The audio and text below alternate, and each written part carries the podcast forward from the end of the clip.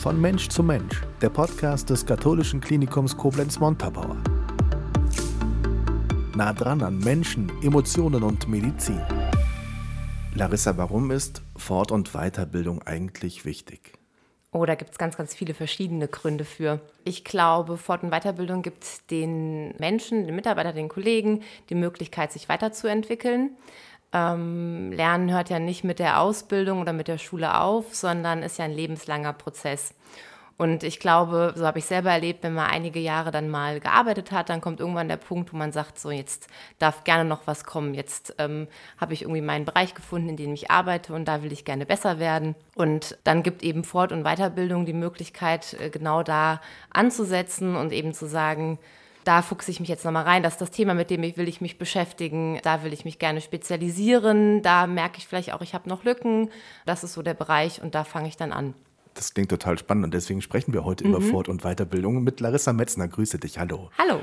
Larissa, ich darf sagen, wie alt du bist, das haben wir vorher geklärt. Mhm. Du bist 32 Jahre mhm. und bist schon seit unglaublichen 14 Jahren am mhm. katholischen Klinikum. Wir werden gleich erklären, warum genau. Heute leitest du das Institut für Fort- und Weiterbildung. Genau. Was steckt da dahinter und wo ist das angesiedelt? Mhm. Das Institut für Fort- und Weiterbildung gehört zum Bildungscampus. Also wir sind ja sozusagen die zentrale Bildungseinrichtung am katholischen Klinikum mit drei beziehungsweise bald vier Schulen und eben dem Institut für Fort- und Weiterbildung. Wir haben zum einen den Auftrag, ähm, Fort- und Weiterbildung für das katholische Klinikum anzubieten für die Mitarbeiter. Also das ist so ein Schwerpunkt.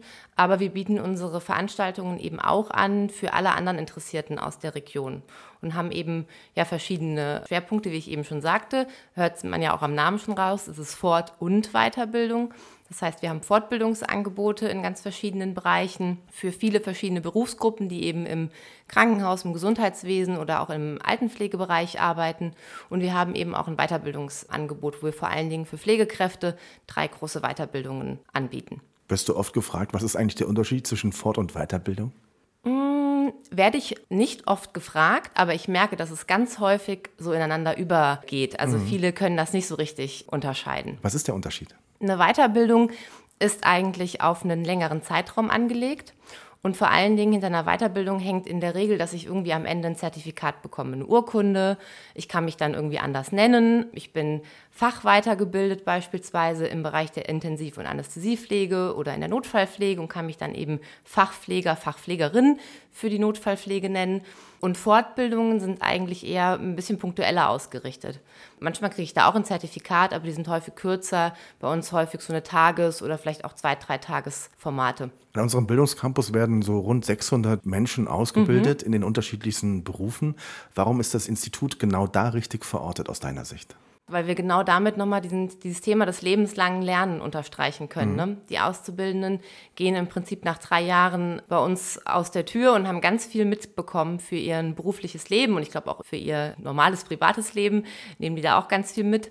Und dann passt das einfach sehr gut, dass wir Bildungsangebote eben auch haben für diejenigen, die schon seit ein paar Jahren im Beruf sind und die dann eben sich nochmal zurückwenden können, gucken können, wo komme ich denn her? Ach, die haben auch noch ein bisschen mehr im Angebot. Und, das muss man natürlich auch sagen, wir haben die ganzen ähm, Kollegen und Dozenten am Haus, die die entsprechenden Qualifikationen auch mitbringen, die eben auch wissen, was die ähm, Kollegen auf Station in äh, den Therapieberufen im medizinischen Bereich auch brauchen, weil sie eben auch genau da ihre Expertise haben. Mhm.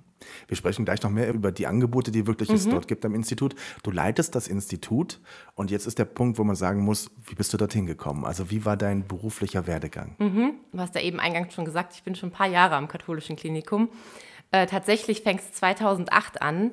Da habe ich mich dazu entschieden, eine Ausbildung zur Gesundheits- und Krankenpflegerin zu machen. Also ich wollte gerne in den Pflegeberuf und habe mir ähm, überlegt, wo wäre das denn möglich? Und habe mich dann beworben, wie man das so macht und hatte dann irgendwann mein Bewerbungsgespräch auch hier am katholischen Klinikum in der Pflegeschule ja, und das hat mir gut gefallen. Ich habe damals schon angeboten bekommen oder war das schon Thema, dass wir das duale Studium anbieten in dem Beruf und das hat mich einfach total interessiert. Und so bin ich dann ans KKM gekommen, habe bis 2011 meine Ausbildung gemacht und habe parallel dazu angefangen, Gesundheit und Pflege zu studieren an der KH Mainz. Habe dann meinen Bachelor gemacht, meinen Master mit dem Schwerpunkt Pädagogik und habe parallel zum Studium eigentlich noch eine Zeit lang hier auf Station gearbeitet im Bereich der Neurologie. Und dann 2014 wurde eine Stelle in der Pflegeschule ähm, frei. Das hat gepasst. Ich habe 2015 meinen Abschluss gemacht. Und dann bin ich erstmal bis Ende 2018 an die Pflegeschule gegangen als Lehrerin und habe dort eben auch in der Ausbildung unterrichtet hatte da schon erste Erfahrungen gesammelt, weil ich die Kursleitung in der Praxisanleiterweiterbildung war und 2019 hat sich das dann ergeben mit der Leitung vom Institut und das hat dann sehr gut gepasst. Und es macht dir Spaß? Es macht mir sehr viel Spaß, ja. Das merkt man auch. es gibt ja auch Schnittmengen zwischen dir und uns und meiner Abteilung, also die Kommunikation. Mhm. Wir stellen zum Beispiel immer das äh, Programmheft quasi zusammen, mhm. gemeinsam. Und da bin ich jedes Mal fasziniert, wie vielfältig dieses Programm ist. Mhm. Erstmal, bevor wir da auch mal genau drauf schauen, wie viele Fort- und Weiterbildungen gibt es überhaupt? Hast du da einen Überblick? Also Weiterbildung ja, da haben wir eben drei Stück ähm, mhm. im Angebot, äh, beziehungsweise genau, starten damit jährlich einmal mit jeder Weiterbildung, ähm, beziehungsweise mit der Praxisanleiter-Weiterbildung sogar zweimal.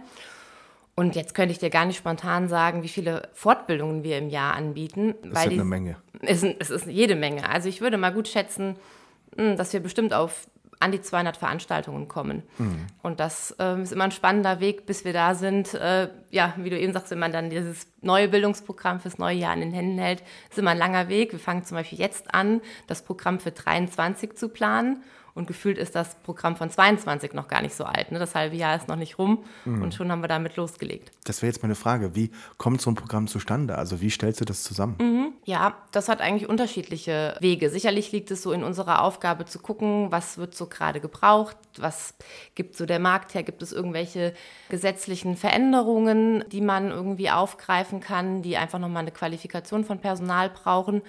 Das ist so der eine Part. Aber was wir eben auch machen, ist, dass wir immer so im, im, Klinikum eine Runde drehen und einfach schauen, was haben wir auch im Haus für einen Bedarf. Also sprich, wir sprechen dann beispielsweise mit den Pflegedienstleitungen und die sagen eben, wir haben aktuell diese und jene Themen, wir sehen einen Bedarf, die Mitarbeiter äußern einen Bedarf, beispielsweise im Bereich der Deeskalationstrainings, sagen, das ist ein Thema bei uns im Haus, da hätten wir gerne, dass die Mitarbeiter einfach unterstützt werden und Strategien an die Hand bekommen.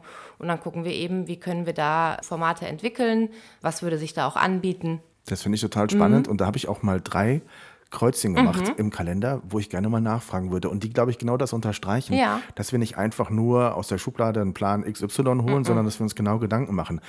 Eins zum Beispiel, ein Thema ist, früher war alles besser, im Blick mhm. Auszubildende der Generation Z verstehen und ihnen begegnen. Mhm. Ich glaube, das ist nicht alltäglich, dass sich ein Unternehmen damit beschäftigt, oder? Mm, nee, glaube ich auch nicht.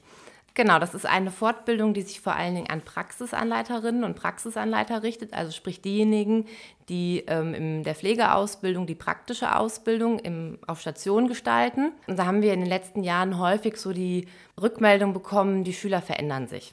Mhm. Das ist irgendwie alles, also früher war alles besser. Klar, ne? der Klassiker. Mhm. So, das ist ja so ein Spruch, den hört man häufig. Und da ging es uns darum, das mal zu hinterfragen. War wirklich früher alles besser? Oder ist das einfach eine normale Entwicklung, dass, es einfach, dass wir einfach Unterschiede zwischen Generationen haben und dass manchmal eben Generationen aufeinanderstoßen und gerade die jungen Menschen, die jetzt bei uns Ausbildung machen, einfach ganz anders sozialisiert sind als vielleicht ja, Pflegekräfte, die vor 10, 20 Jahren ihre Ausbildung gemacht haben. Ne? Und das greift genau das Thema nochmal auf, eben da zu gucken, wo sind denn da eigentlich die Unterschiede und kann ich denn damit umgehen und wie schaffen wir denn so ein gegenseitiges Verständnis? Ein weiteres Thema ist Deeskalationstraining, du hast es eben schon mhm. angedeutet, Eigenschutz und Selbstschutz im beruflichen Alltag. Mhm. Das bedeutet, auch da gibt es Bedarf. Ja, und das ist auch ein Thema, was ganz viele verschiedene Berufsgruppen betrifft. Also das, da haben wir immer viele Pflegekräfte sitzen, die sicherlich von Situationen mit Patienten berichten, die aus was für Gründen auch immer ja, jetzt vielleicht nicht zwingend gewalttätig werden, aber vielleicht laut werden, ja, vielleicht auch mal drohen dem Personal gegenüber.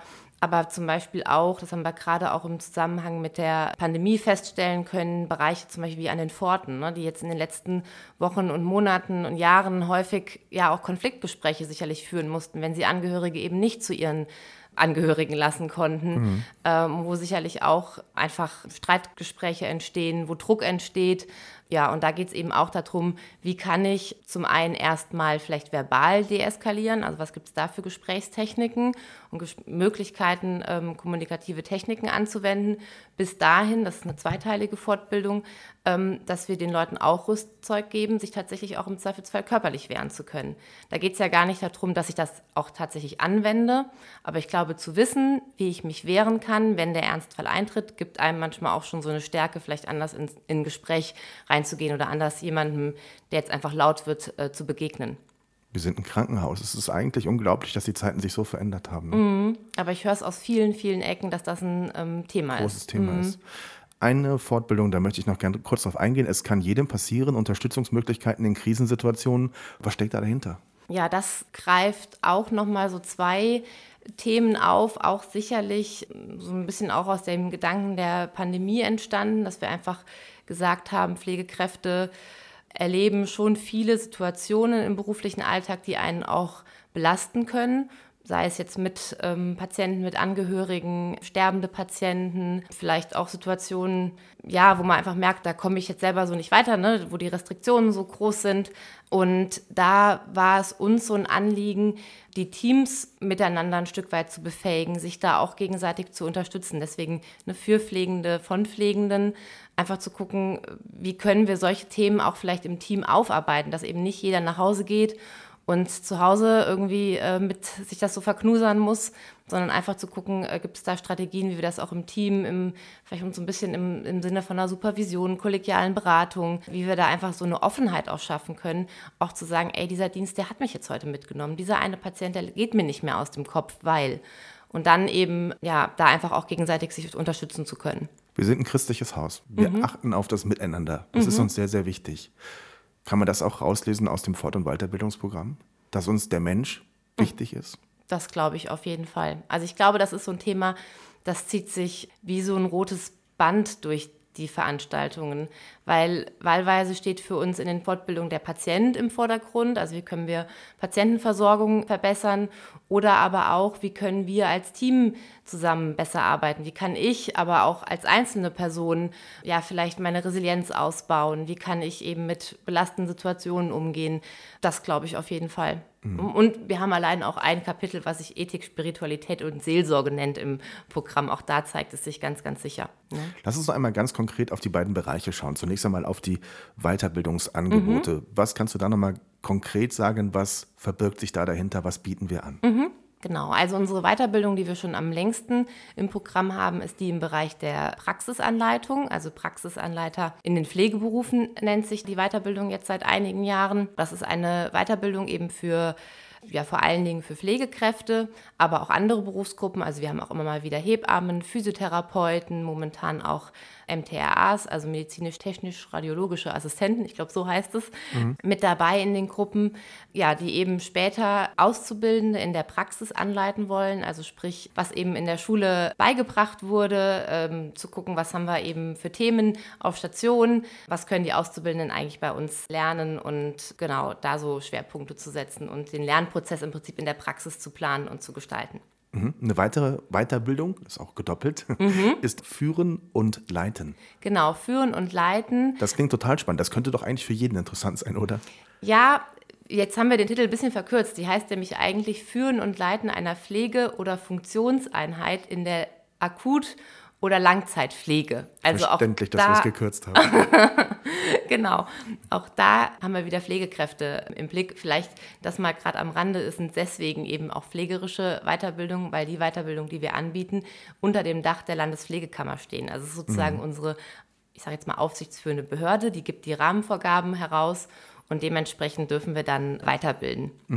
Die Weiterbildung richtet sich eben an Pflegekräfte, die im Bereich der Stationsleitung arbeiten, also hier im Krankenhaus vor allen Dingen, aber eben auch an Pflegekräfte in der ambulanten Pflege und in der Langzeitpflege, ebenso im Bereich der Wohnbereichsleitung, in der Altenpflege oder auch Leitung eines ambulanten Pflegedienstes kann man hier bei uns auch lernen. Mhm. Und dann haben wir noch die Akut- und Notfallpflege. Ich glaube, die ist auch immens wichtig.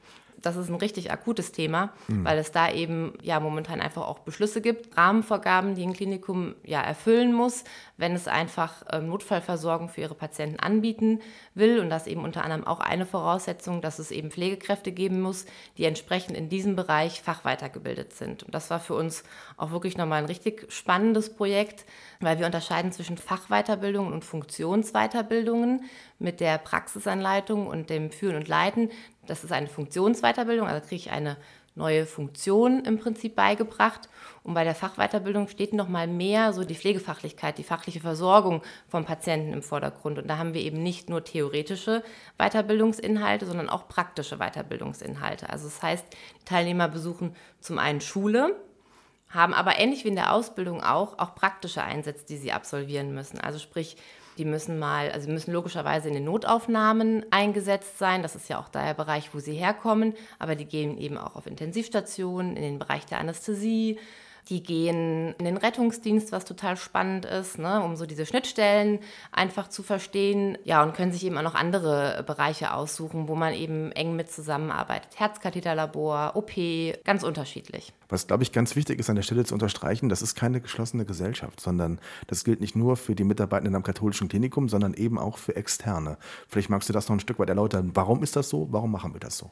Das ist ganz wichtig, dass wir auch Externe haben, weil wenn man immer nur in der eigenen ähm, Suppe kocht, ist das mhm. ziemlich langweilig. Und genau das ist auch der Mehrwert von den Weiterbildungen. Das ist natürlich ganz spannend, was wir so an Unterricht gestalten und was wir so an Input mit reinbringen. Aber ich merke immer wieder in den Weiterbildungen, das lebt einfach von diesem Austausch, dass da Teilnehmer sitzen aus verschiedenen Einrichtungen, aus verschiedenen Settings, die einfach in den Austausch kommen und sagen, ey, bei uns läuft das so, ja, ach spannend, das könnten wir ja auch so machen oder warum läuft das bei uns so ganz anders? Da ist ein total hoher Profit dahinter, dass da eben auch dieser Austausch stattfindet. Ne? Und ja, ich glaube, da äh, findet so ein so was Wechselseitiges einfach statt, wo jeder ähm, sehr viel von profitieren kann. Und klar, ein Teil ist vom katholischen Klinikum, aber der größere Teil kommt eigentlich von extern. Das ist ja echt spannend. Mhm. Fortbildungen, was sind da so die Schwerpunkte? Also schwerpunktmäßig richten sich ja unsere ähm, Fortbildungen an eben Mitarbeiter aus dem Gesundheitswesen, vor allen Dingen eben aus dem Pflegebereich und auch aus den Therapieberufen. Da haben wir so Schwerpunkte, die wir anbieten, zum Beispiel auch im Bereich der Physiotherapie, der Logopädie haben wir eben Fortbildungen, die da für die Berufsgruppe eine Rolle spielen, viel auch für Pflegekräfte. Ein Programmpunkt, der relativ neu ist und sich gut etabliert hat, ist der der berufspädagogischen Fortbildungen. Das liegt daran, dass mit dem neuen Pflegeberufegesetz der generalistischen Pflegeausbildung sich auch eine kleine Änderung für die Praxisanleiter getan hat. Nämlich die müssen jetzt jedes Jahr 24 Stunden berufspädagogische Fortbildungen absolvieren, um sozusagen auf dem Stand der Dinge zu bleiben. Und da hat sich eben ja für uns auch ein neues Fortbildungsthema einfach daraus entwickelt. Und das ist eine relativ große Zielgruppe, die wir da auch haben. Und da kommen dann auch im Jahr so 10, 15 Fortbildungen zustande, die wir da anbieten. Was wir auch noch haben, sind eben Themen aus dem Bereich betriebliches Gesundheitsmanagement. Das ist das, was du jetzt eben beispielsweise sagtest mit Deeskalationstraining oder auch diese ja, Krisen, ähm, gegenseitige Unterstützung leisten. Das ist noch ein Themenschwerpunkt, was wir haben. Ja, und eben noch auch so ein kleines Fortbildungsangebot im Bereich ja, Ethik, Spiritualität, Seelsorge ist auch noch so ein Themenschwerpunkt. Was für uns ja nun als christliches Haus eben spannend ist. Mhm und sehr, sehr interessant vor allem mhm. auch ist. Also man mag ja gar nicht glauben, was da so alles dahinter steckt. Ne? Mhm. Ne? Also da bin ich auch immer wieder fasziniert zu sehen, welche Thematiken manchmal dahinter stecken. Mhm. Und das mhm. ist vielleicht auch ein Appell auch von dir vielleicht an Menschen und an Kolleginnen und Kollegen oder Leute, die uns heute von da draußen zuhören, zu sagen, Fort- und Weiterbildung, das ist wirklich was Spannendes, was mhm. dich auch als Mensch weiterentwickeln kann. Also schau nicht immer nur aufs Berufliche oder auf die Karriere, sondern einfach auch mal schau mal auf dich und gönn dir in Anführungszeichen auch mal was, glaube ich. Oder das ist, glaube ich, ganz wichtig. Machen vielleicht noch viel zu wenige? Ja, und gerade dieses gönn dir was ist mir auch wichtig, weil ich eben genau die Perspektive